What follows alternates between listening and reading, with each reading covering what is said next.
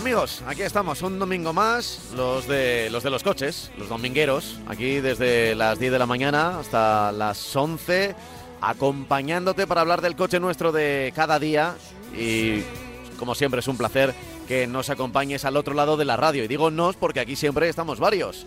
El que te habla, que es Pablo Juan Arena, aquí al micrófono, y el que me acompaña siempre radiofónicamente hablando, que es Francis Fernández. Hola Francis, ¿qué tal? Hola, ¿qué tal? ¿Qué tal? Buenos días. ¿Cómo ha ido la semana? ¿Con mucho viento? Bien, mucho con viento, ¿eh? Mucho bueno, viento. Quería, quería comentar algo al, al respecto, ¿no? Porque todos estamos siempre eh, dando por sentado que lo peligroso es la niebla, que lo peligroso es la lluvia, eh, que lo peligroso, por supuesto, es el hielo y la nieve, pero evidentemente el, el viento es un meteoro que, que afecta muchísimo.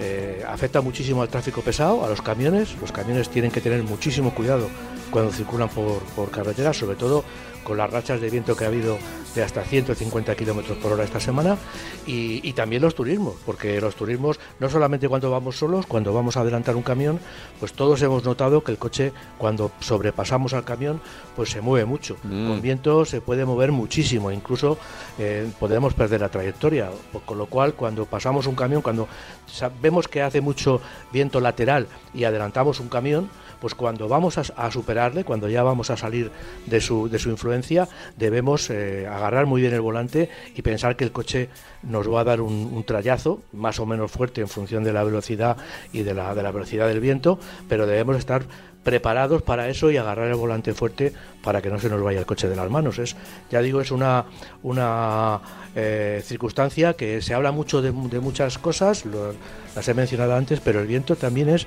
muy peligroso eh, en, carretera, ¿no? Muy peligroso. Muy peligroso. Así que eh, aquí, aquí va el aviso. Mm, puede que no esté lloviendo, puede que mm, el suelo esté seco, pero cuidado que parece que este ya, ya ha pasado en su gran mayoría, pero que esta última borrasca que ha sufrido la península venía acompañada de fuertes rachas de vientos y se nota, y se nota, y se nota mucho.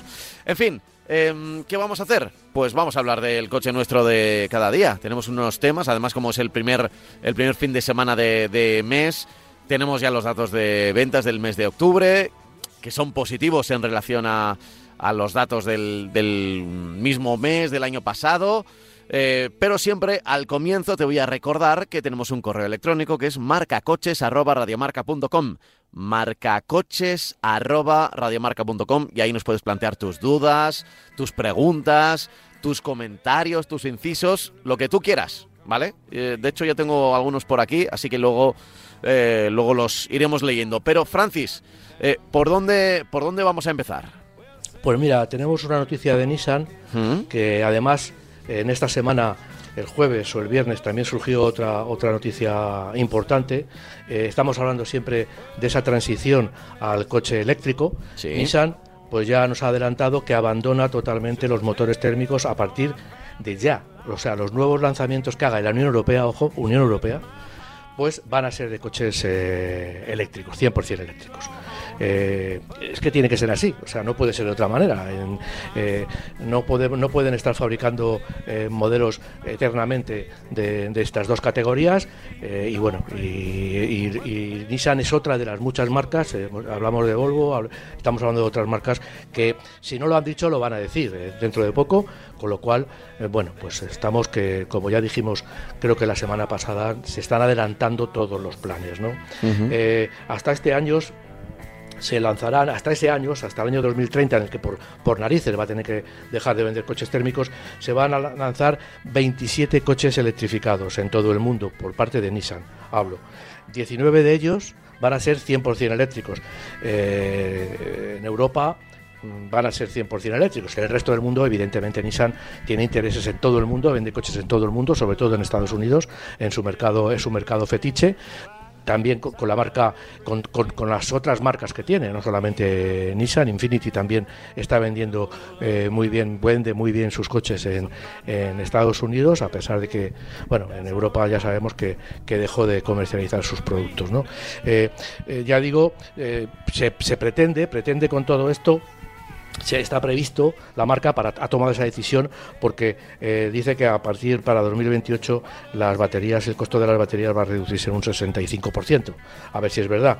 Eh, mediante el empleo del cobalto. Hablan de, de utilizar eh, materiales menos raros y menos y menos costosos no va, a, incluir en su gama eh, baterías de, sólidas en vez de con líquido como estamos acostumbrados a, verlas y que además van a tener la ventaja de que se van a recargar en un tiempo eh, récord.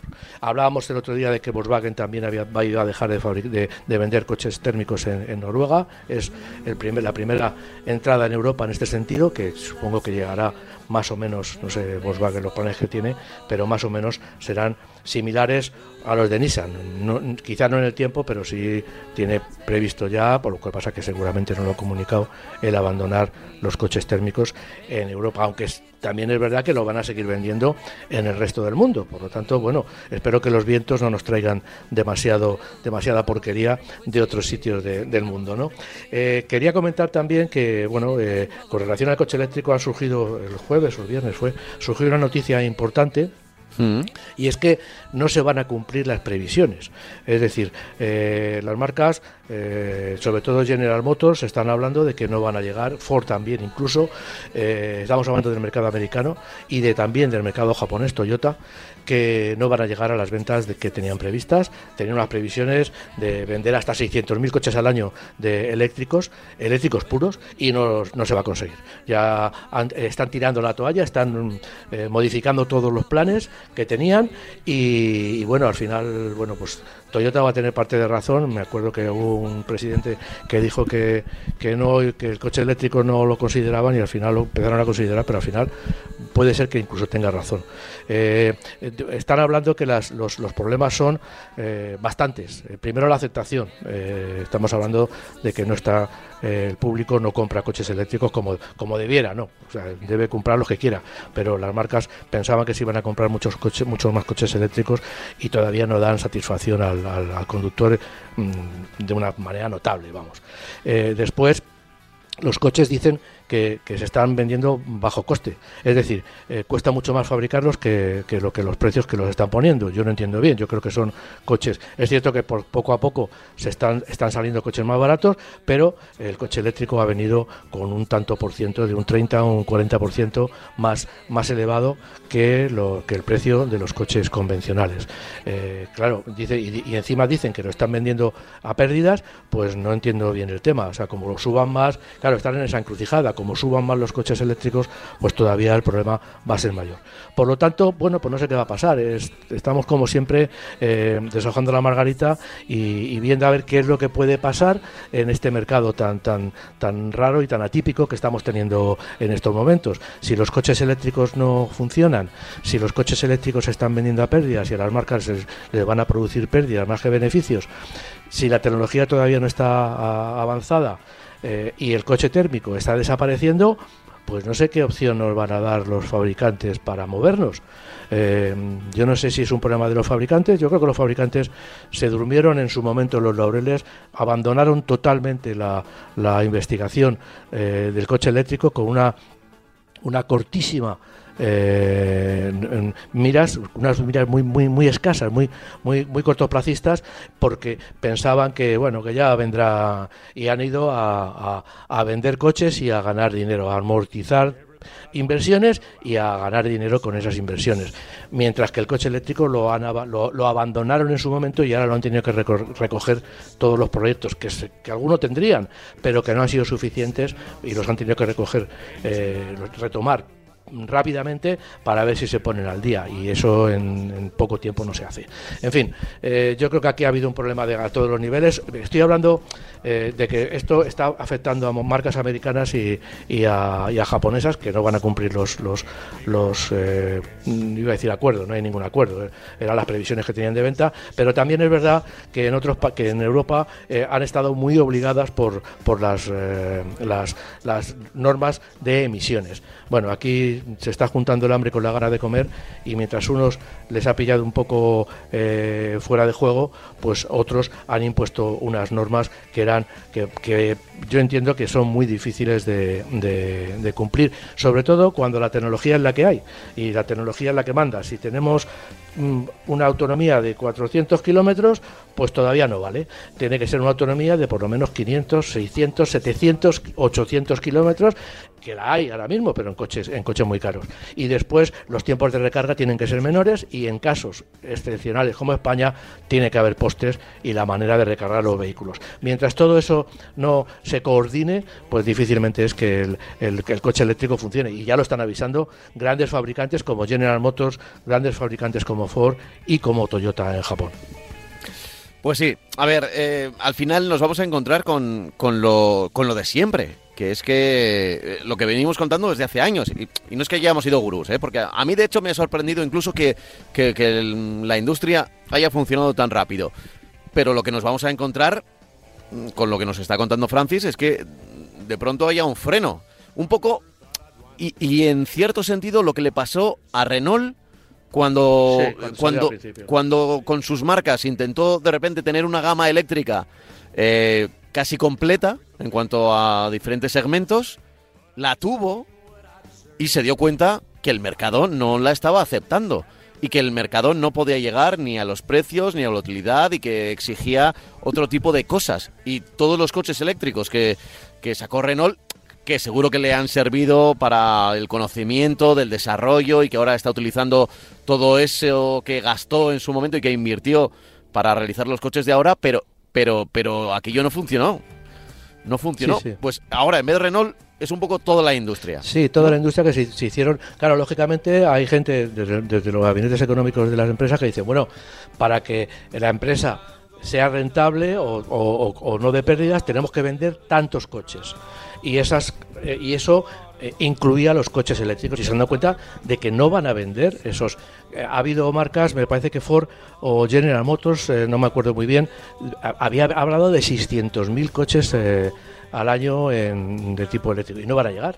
Entonces, ¿qué es lo que sucede? Pues que dice, bueno, si no vendemos esos coches, las, las cuentas van a salir muy mal, porque tampoco tenemos unos sustitutos, los, vamos a ver, los tienen, pero lógicamente han ido eh, descargando las cadenas de montaje, porque donde fabrican un coche eléctrico no fabrican un coche térmico, quiero decir, no es como antes que dicen, bueno, cambio la, esta y, y, meto coches térmicos y algunos se venderán. No, en este caso eh, no se venden los coches eléctricos hasta están ocupando un, puesto muy importante en las cadenas de montaje de todos los productores, de todas las fábricas, y no, y no tenemos una, entrada de, de, capital por otro lado, eh, de dinero por otro lado, porque no estoy vendiendo coches térmicos, porque como estamos viendo, y, y lo sabrán todos los, los oyentes que han ido a comprar un coche ahora mismo y han ido a comprar un coche térmico, pues que las gamas, solamente, no digo coches electrificados, digo coches térmicos, como mucho con hibridación suave, pues que las gamas son muy pequeñas. O sea, tenemos coches que tienen dos motorcitos, cuando hablamos de sustituciones,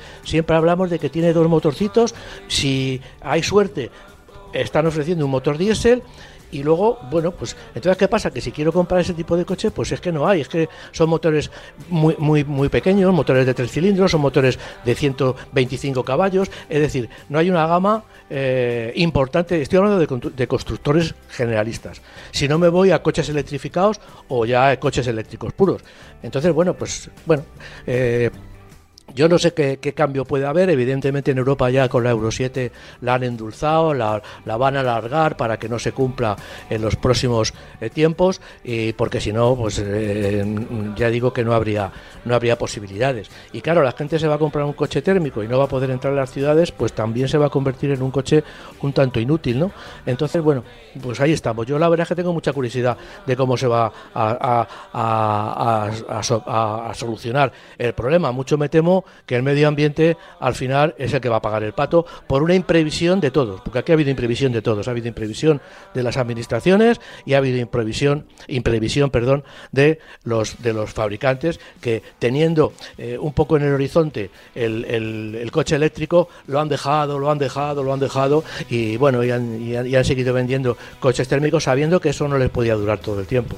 Y lo que tú has dicho muy bien, y marcas que se, que se adelantaron a sacar coches eh, eléctricos como el Fluence, que me acuerdo que fue un coche que desapareció en pocos meses, o el Zoe, pues eh, se han encontrado con, con que, bueno, pues que, que, se han, tenido que volver atrás eh, a ofrecer coches térmicos para poder pasar un año o dos años o tres años y luego y ahora ya lógicamente están en la senda del coche eléctrico, la han retomado otra vez, en el caso de Renault o de, o de Nissan, ¿no? Bueno, Vamos a ver en qué acaba, eh, ya veremos a ver, porque ya digo que aquí eh, los culpables son todos, tanto las administraciones, la Unión Europea, como los, los, los propios fabricantes de vehículos. Ya, ya. Es lo que, es lo que nos hemos encontrado en este en este periodo de cambio, que al final es un periodo de cambio. así que bueno, tampoco, tampoco tenemos que ponernos tan.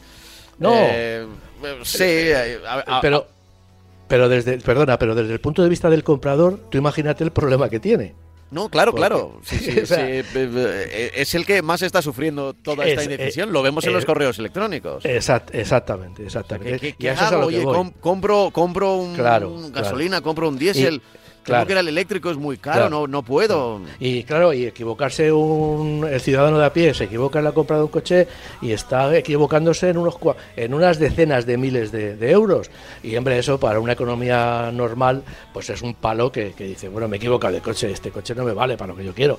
Porque habrá mucha gente que se, hay gente que se equivoca. Y bueno, mm, y ya te digo que, que es un problema gordo, bastante mm. gordo. Mira, a ver, tengo por aquí eh, un, correo electrónico que dice lo siguiente. Eh, buenos días, Pablo y Francis. Primero, enhorabuena por el programa. Soy adicto. Eh, desde hace dos años no me pierdo ningún programa, aunque se me hacen cortos. Estoy indeciso sobre el cambio de coche. Actualmente tengo un Jaguar e-Pace gasoil de 2018. Lo saqué nuevo y ahora tiene 54.000 kilómetros. Bueno, pues para ser cinco años tampoco ha hecho tantos kilómetros. Pues un poco más de 10.000 al año, ¿no?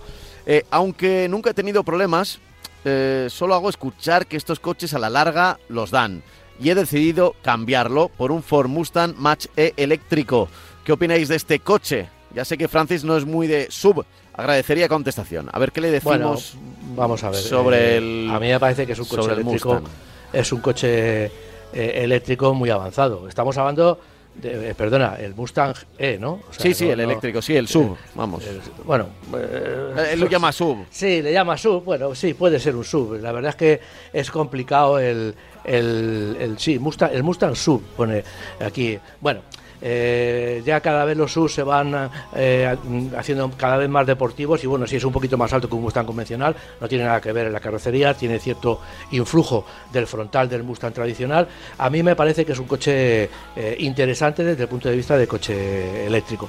Es bastante caro, iba a decir que, que muy caro, porque estamos hablando a partir de 50.000 euros hasta 81, pero, pero a mí me parece que es un coche interesante por lo avanzado del sistema de eh, electrificación que tiene. ¿eh? Tiene una gama también muy amplia, con mucha, con mucha mucha potencia. Leo aquí 269, 294, 351 y luego eh, incluso tracción total el, el GT-AW 487. Y luego tiene eh, lo de los rangos extendidos que estamos hablando, lo estoy mirando en la información y tiene, bueno, pues eh, una autonomía de, a ver dónde lo ponen. No, no lo tengo. No, no, no, no, no lo tengo aquí, no lo tengo aquí. Pero bueno, eh, vamos a ver. Sí, 400, 470 kilómetros. Vamos a ver, eh, bueno, a mí me parece una, una buena, si quiere un coche eléctrico, pues eh, me parece que está, la, gente, yo por lo que he leído, pues es un coche que, que impresiona y que, y que va muy bien.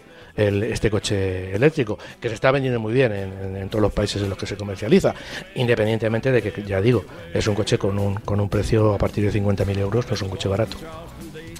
Eh, bueno, eh, desde luego no, no va a tener. Incluso, te digo una cosa, con 50.000 kilómetros todavía el Jaguar yo esos problemas que dice que acaban dando, no sé si tú has escuchado algo, yo no. he Sí, bueno, vamos a ver.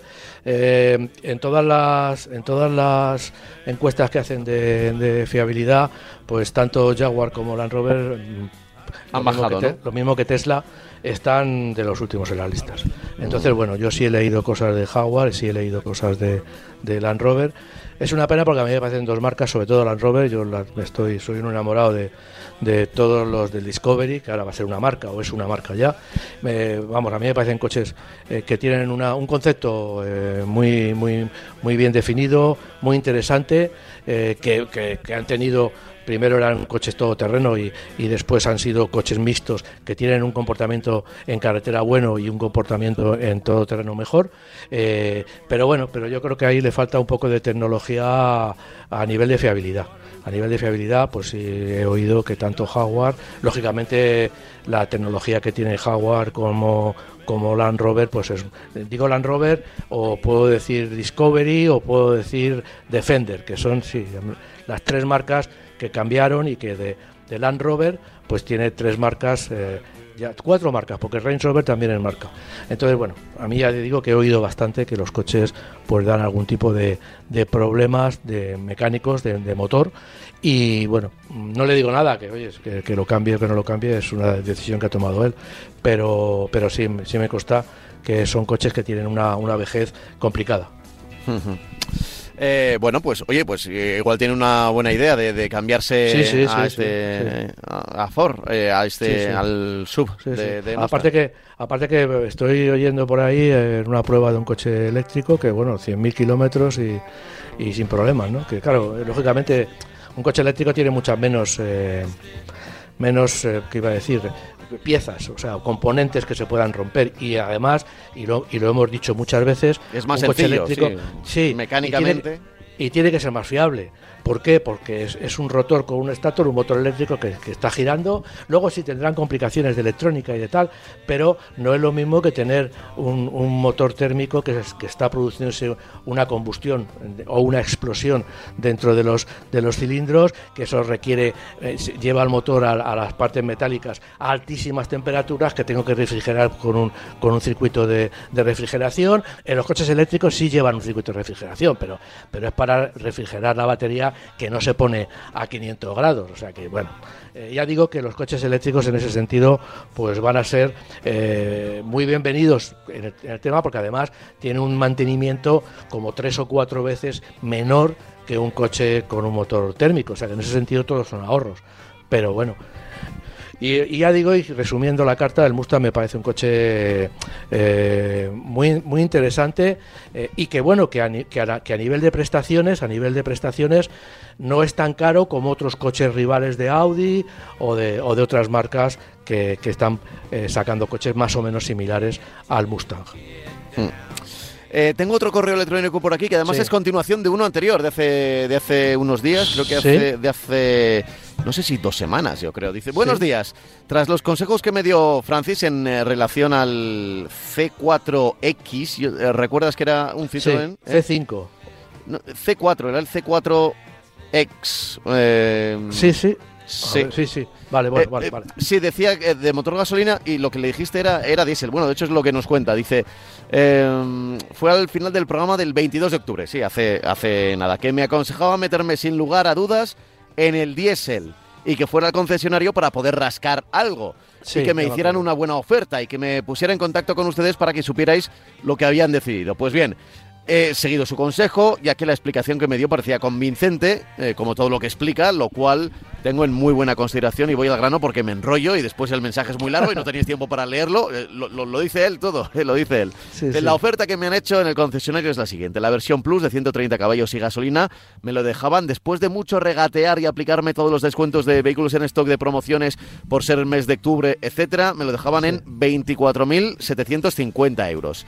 Y el diésel, también la versión Plus, con 130 caballos, automático, al igual que el otro, me lo dejan por 25.250. Es decir, 500 euros más.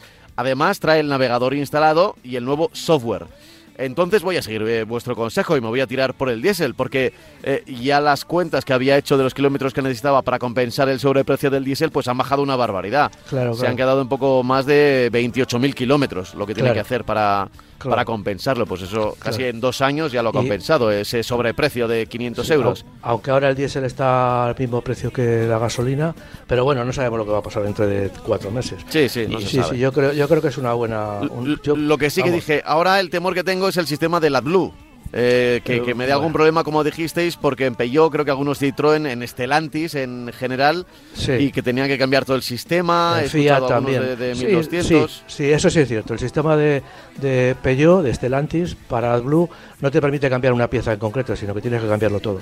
Lo que pasa que, bueno, sí, eh, es un problema, pero bueno, eh, no- nos, está, nos está estropeando a todos los, los Peugeot y todos los, eh, los eh, Citroën, eh, todos los Opel o todos los, Los eh, Fiat. Fiat, Mm. que se vendan. O sea, te quiero decir que bueno, que es un caso, eh, vamos, eh, las furgonetas, todas las furgonetas que, que se venden, la Jumper y todas estas, pues llevan esos sistemas de AdBlue, son coches industriales y no se oye que estén todo el día cambiando sistemas de los sistemas estos, ¿no? Entonces, bueno, pues sí, pues nos puede tocar la China, pues sí, nos puede tocar la China en eso o en otra cosa. Yo le di esa, esa opinión porque a mí me parece que se lo va a ahorrar también en consumo y porque la diferencia es de 5,7 litros a 4,9 a 4,9 y bueno yo creo que, que- merece la que merece la que merecía la pena vamos el, el- este, evidentemente no yo creo que no era un coche para tirarse 15 años con él pero bueno yo creo que, que sin tener que entrar en ciudades sin tener que pues yo creo que es un coche eh, que le va a dar entiendo yo bastantes satisfacciones no Ya. So- y, ta- y también porque 130 caballos, insisto, son muchos más caballos por el par motor que 130 caballos eh, en gasolina o incluso los 100 caballos estos que tiene la versión de arranque el modelo. O sea que con el mismo caballaje, el diésel Eh, hay- siempre no hay tiene- color. encuentra No, par mucho antes. No hay color, no hay Sí. color. En ese sentido no hay color. Sin duda. Bueno, yo creo que ha hecho una buena compra siguiendo nuestros consejos. Yo- Eh, mira, más, vale que, insistido- más vale que sea una buena compra. y ha insistido y, y el, y el concesionario pues le ha dejado el coche. Aquí tengo yo los precios. El, el Plus costaba 26.915, tengo aquí en una lista que tengo, y el diésel costaba 28.405. Bueno, pues se ha ahorrado otros 1.000 euros más, ¿no? Entonces, bueno, pues yo creo que, que es una cosa, es un, es un coche que ya digo le va a dar satisfacciones y cuando salga a carretera lo va a notar mucho mejor que, que, que el gasolina.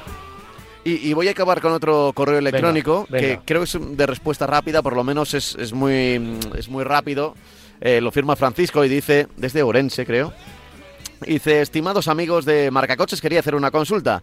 Tengo un SEAT León y me acaba de llegar una carta de DGT, de tráfico, avisando de que el airbag está defectuoso y Sí. que vaya a un servicio oficial. Y Sí. esto debe haber sido alguna llamada a revisión, ¿no? Sí, Entiendo sí, yo. sí, sí, ha- la, la ha habido, la ha habido. de La ha habido, sí, ¿verdad? De Seat. León. Sí. Dice, mi pregunta es, si no hago caso a dicha campaña y ocurre un accidente, ¿habría algún problema con el seguro? Muchas gracias, lo firma Francisco. Hombre, yo, déjame, déjame responder lo primero, lo primero que se me ocurre por la cabeza, Venga, que es que, que- que no es que pueda haber un problema con el seguro, es que si tienes un accidente, el propio conductor, Claro. o sea, el airbag está para la seguridad del conductor, o sea, Claro, o sea claro. para salvarle la vida en muchas ocasiones, eh, o, en muchas o un- ocasiones. o un politraumatismo en, el- en la cabeza, sobre todo. Exactamente, exactamente. Entonces, eh, nuestro consejo, más allá de que el seguro eh, esté ahí, no esté ahí, ya te digo, más allá de los seguros, hay que pensar primero en uno mismo, en los acompañantes, porque eh, hay airbag de acompañante también, y, y pensar que, que el airbag tiene que estar, tiene que funcionar una vez bien. Una vez bien. Puede, puede- ojalá que no lo tengas que utilizar nunca en tu vida. Pero es. una vez tiene que funcionar bien. Y, y cuando funcione, pues tiene que estar a tope. Porque si justo el, cuando va a funcionar no funciona, pues Eso, eh, eso. eh, lo O del seguro puede ser lo de menos. Es- lo has Entonces, definido tú perfectamente. En- Entiendo que la respuesta tuya también iba por ahí, ¿verdad? Y, y lo segundo, pues, eh, pues que bueno, que lo lleve, que lo tiene que llevar. O sea, y me da lo mismo que el seguro me lo cubra o no me lo cubra. A lo mejor el seguro dice, bueno, como usted no lo ha llevado, no se lo cubro, pero bueno, pero pues es, es eh, si ha tenido un accidente, es unir un marrón a otro marrón. O sea, vamos a, a ser serios y si la marca, sobre todo como tú bien has dicho, que estamos hablando de un airbag, estamos hablando de, de un piloto de atrás de matrícula que se funde la bombilla y tengo que llevarlo para que me la cambien. No, estamos hablando de una cosa de las más serias del coche. Eso es. Eso es, en fin. eh, vamos a seguir con nuestro guion habitual. Hemos repasado ya.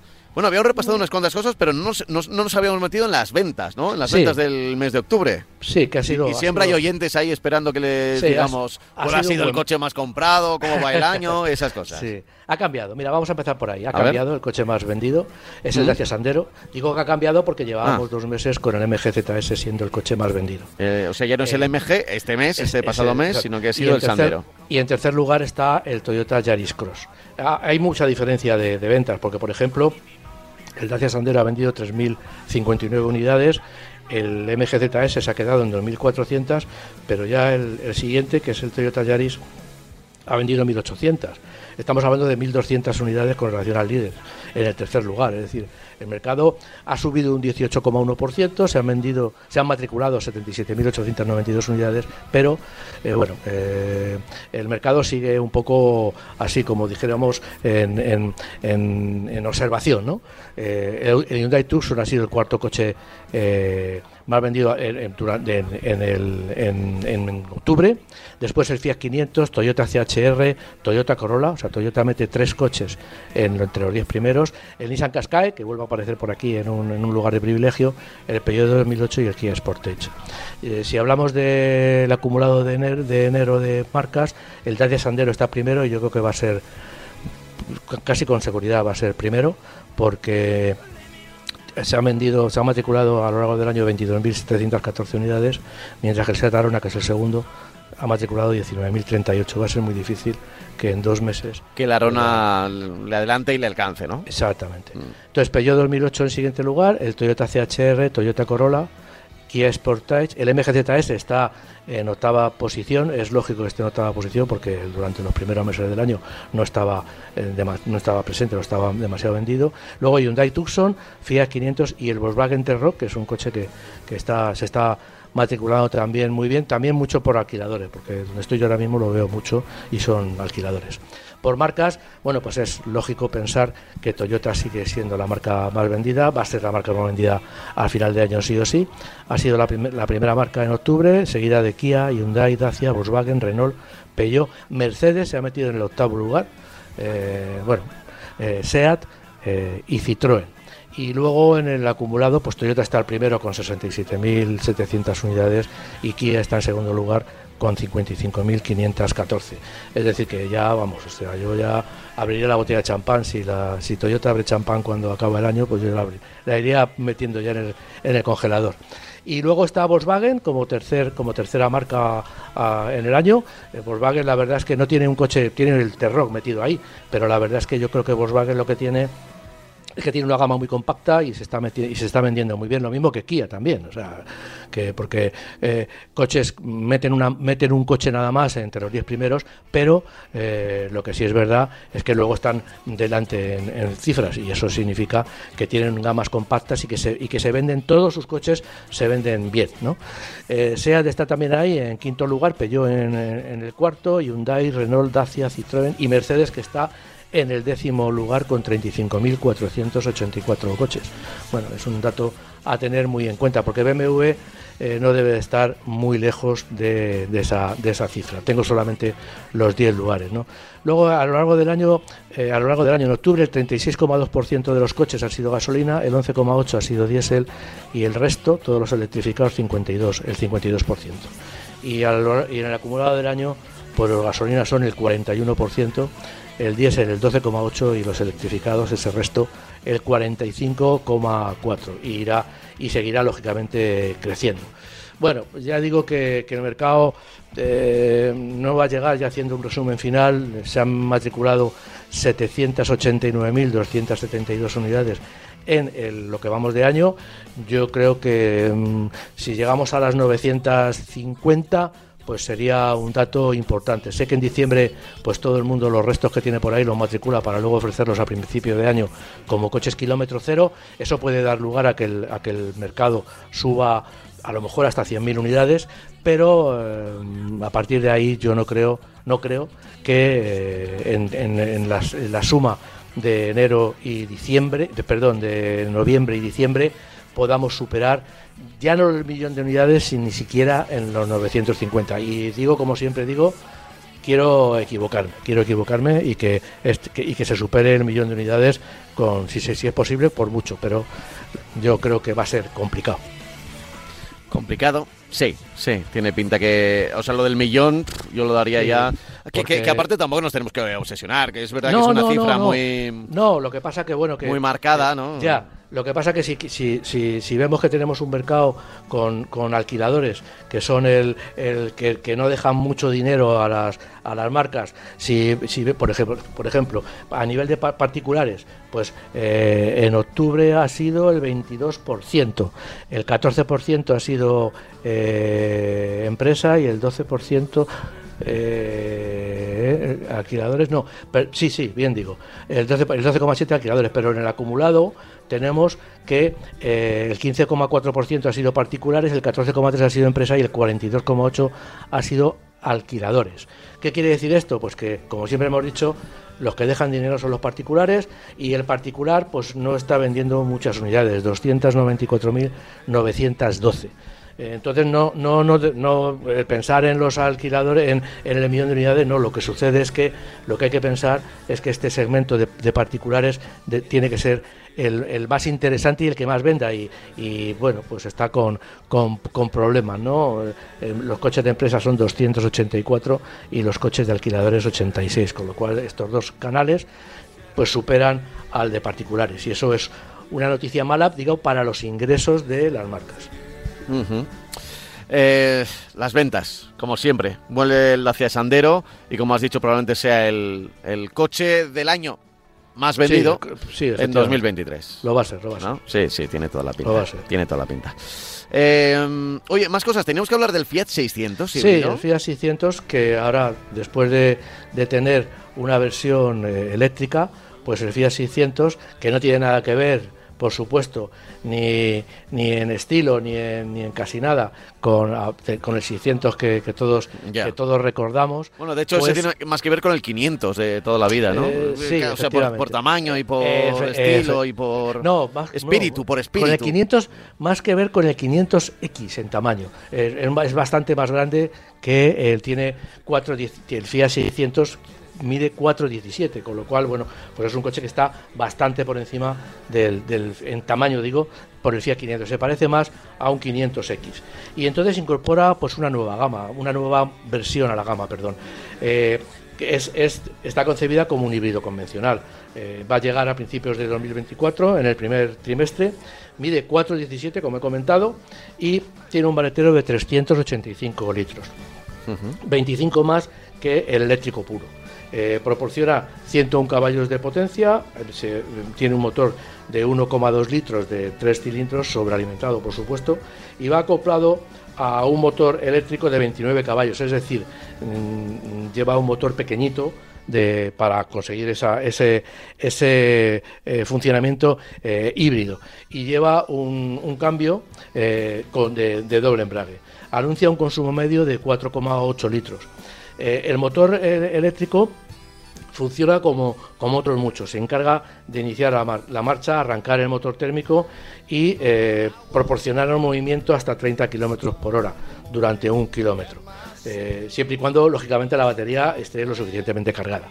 Entonces, bueno, pues es un coche eh, híbrido que, bueno, que, que, nos va a permitir ese sistema sencillo, de, bueno, entre comillas, sencillo, de, de hibridación, pues lo que hace es eh, valernos para ahorrar el consumo y conseguir de un coche de 4,17 pues un consumo homologado de 4,8 litros pues está bastante bien sin ser diésel, ¿no? que es evidentemente es un motor de gasolina. ¿Tendrá también eh, AdBlue o estos módulos tan pequeños no? No, no, no es un motor de gasolina. ah, es el de gasolina, el de diésel. El AdBlue solamente lo llevan los motores eh, diésel solamente llevan AdBlue los motores diésel.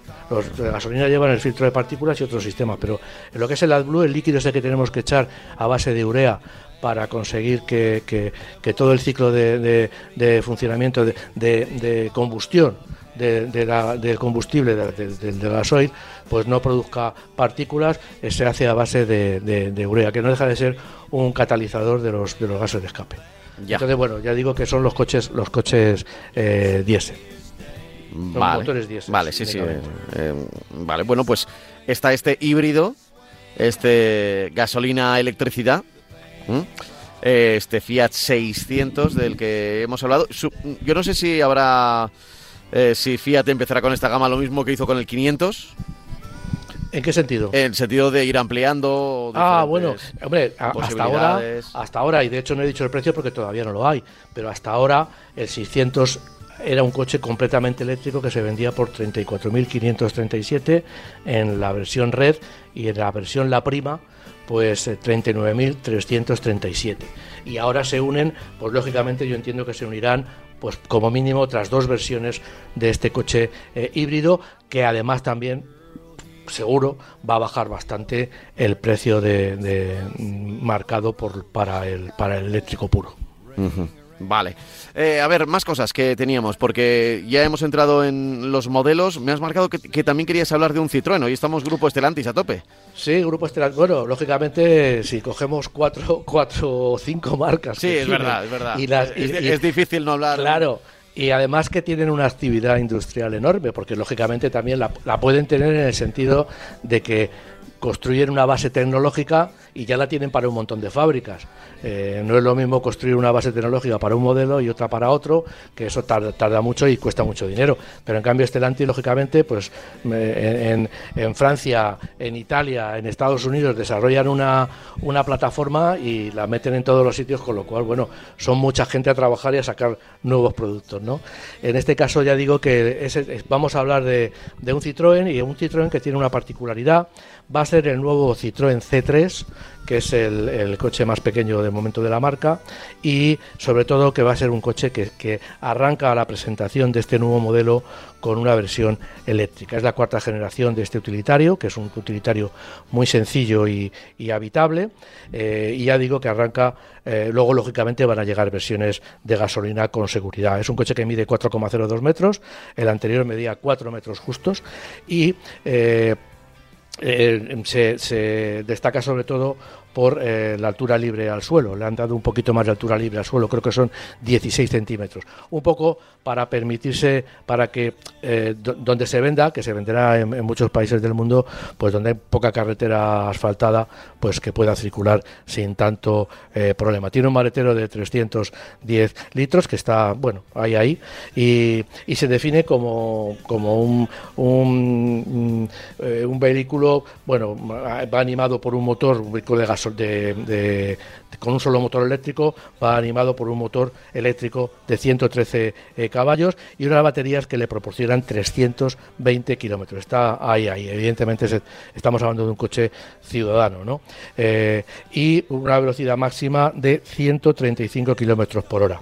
Eh, su estilo cambia radicalmente. La verdad es que a mí me ha sorprendido porque cambia radicalmente además en, en dos aspectos. Primero el estilo general, lógicamente, es nuevo, mm, no es no es no se parece prácticamente en nada al anterior, pero además han tratado, han, han sustituido los dos chevrones que lleva que llevaba el C3 antiguo por ese cambio de logotipo, de, imagen de marca que han conseguido, con un óvalo vertical y en el centro los dos chevrones, ¿no? Bueno, han conseguido hacerlo bien, entiendo yo, porque es un logo bastante anodino, bastante poco llamativo, bastante sencillo, demasiado quizá, pero han conseguido ponerle tanto delante como detrás y bueno, conseguido un resultado defendible por lo menos, ¿sabes? Entonces, bueno, a mí me parece que en ese caso pues le ha sacado mucho partido a un estilo de un logo que de verdad que parece que lo ha definido un crío pequeño, ¿no? Cuando estaba dibujando con las pinturas de cera, ¿no?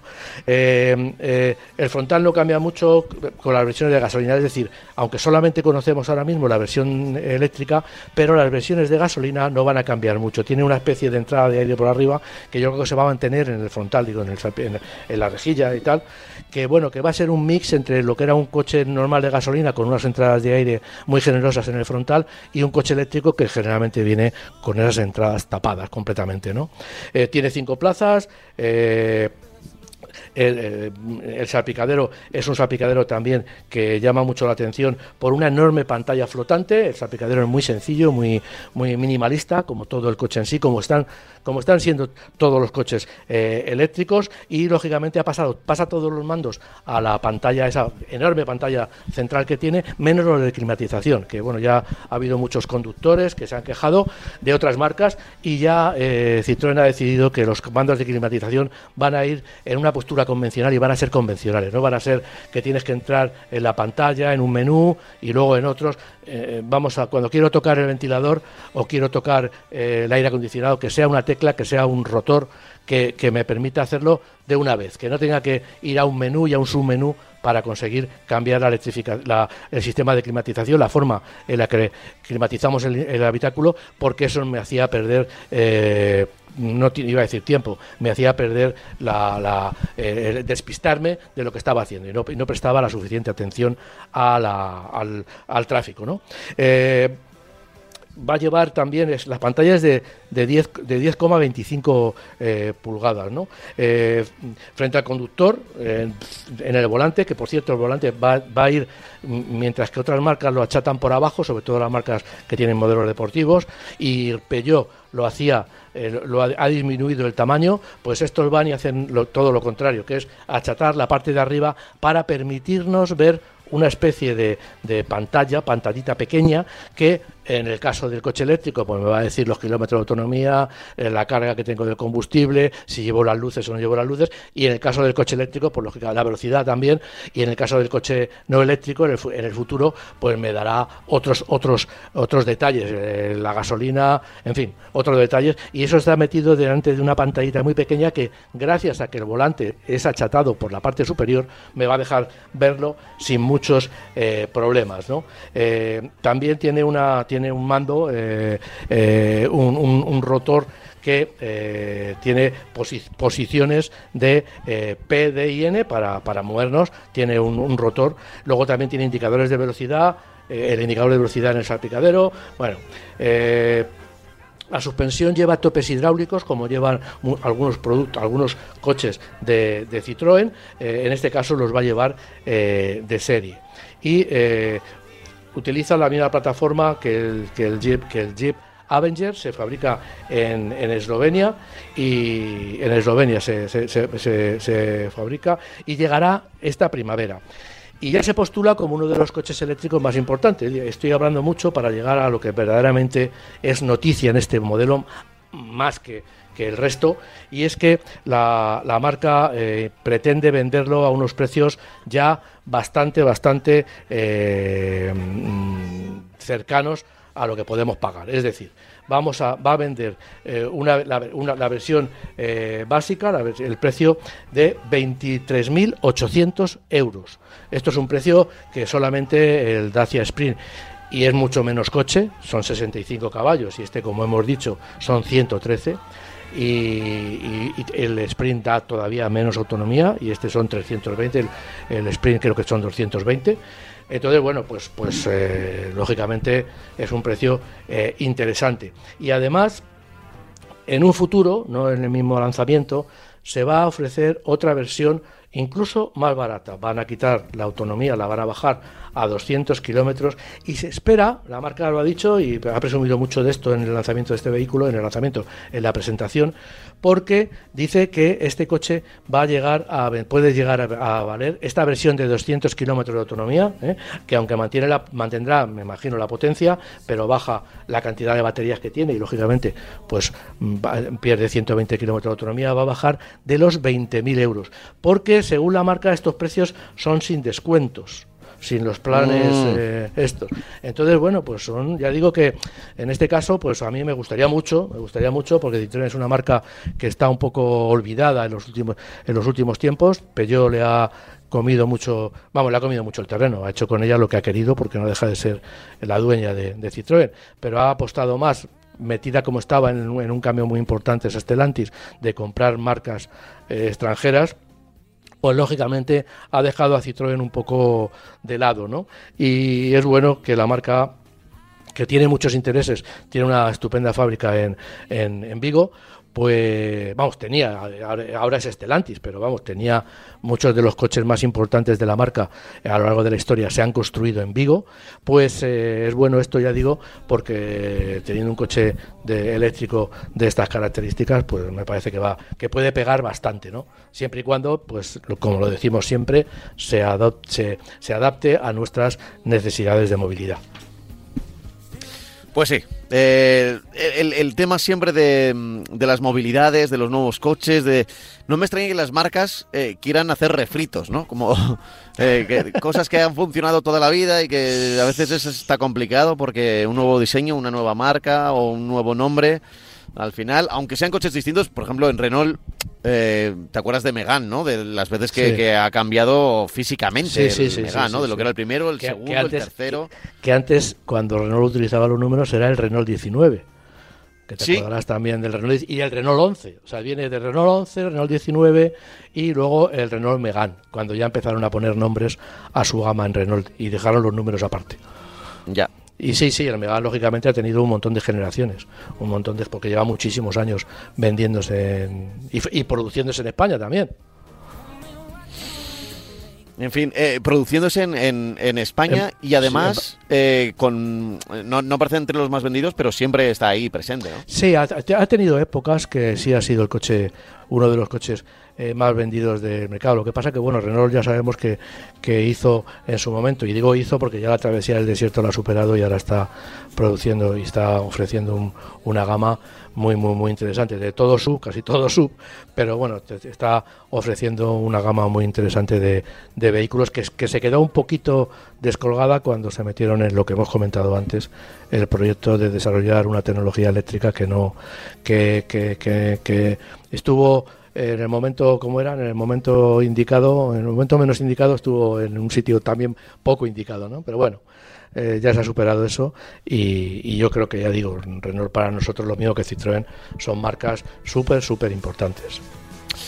Anda, está sonando ya nuestro Glenn Campbell. Esto significa que ya nos tenemos que ir despidiendo, poco a poco. Eh, nos había quedado. Mira, puedo hablar, si quieres, Una, una, noticia muy rápida, y es que eh, el, tanto Valeo como Renault pues van a desarrollar motores eléctricos nuevos. Es decir, eh, Renault va a desarrollar el rotor y Valeo el estator.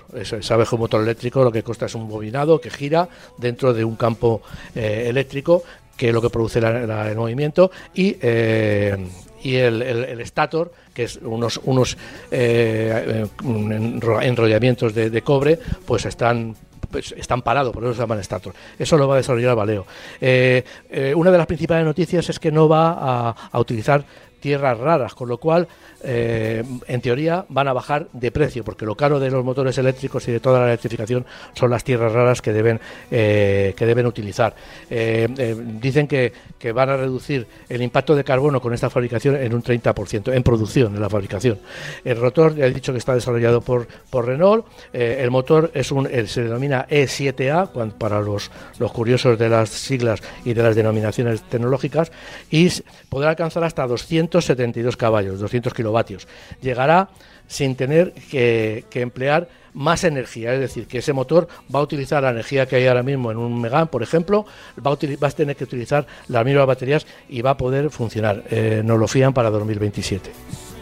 Vale, pues eh, pero vamos, tenemos, unos cuantos fines de semana hasta 2027. Sí, lo que, hay, lo que hay que destacar es que eh, están, están también, aparte de las baterías, también están se están desarrollando nuevos motores para que sean más eficaces, más eficientes y consuman menos menos energía, que también por eso Renault se junta con Valeo, que es una marca de componentes eléctricos y electrónicos eh, de, altísimo nivel. Eh, eh, tiene un montón de marcas, de faros, de baterías, de un montón de, elementos eléctricos y franceses que se han estado, vamos, seguramente muchos de los coches franceses que tenemos en España y de otras marcas, pues tienen elementos producidos por Valeo.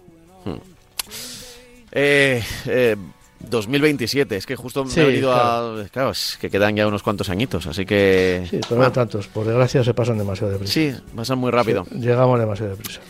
Lo iremos contando aquí semana a semana, porque ya sabéis que no fallamos ningún, ningún fin de semana del año, así que todo el año vamos evolucionando a nuestro ritmo, acompañando a los oyentes, y ya saben que ellos también nos pueden acompañar a nosotros en Radio Marca, las mañanas de 10 a 11, los domingos, y luego también en formato podcast, en cualquier plataforma de, audio, ya sea Spotify, Evox, Apple Podcast, poniendo marca coches, ahí aparecemos nosotros seguro. Así que ya sabéis que no tenéis excusa para no estar al otro lado del altavoz, ya sea en directo o ya sea grabado. Y si tenéis alguna duda, pues el correo electrónico, marcacoches radiomarca.com. Eh, Francis, como siempre, como todas las semanas, un placer. Nos encontramos la que viene. Venga. Chao. Hasta la próxima. chao, chao. you see?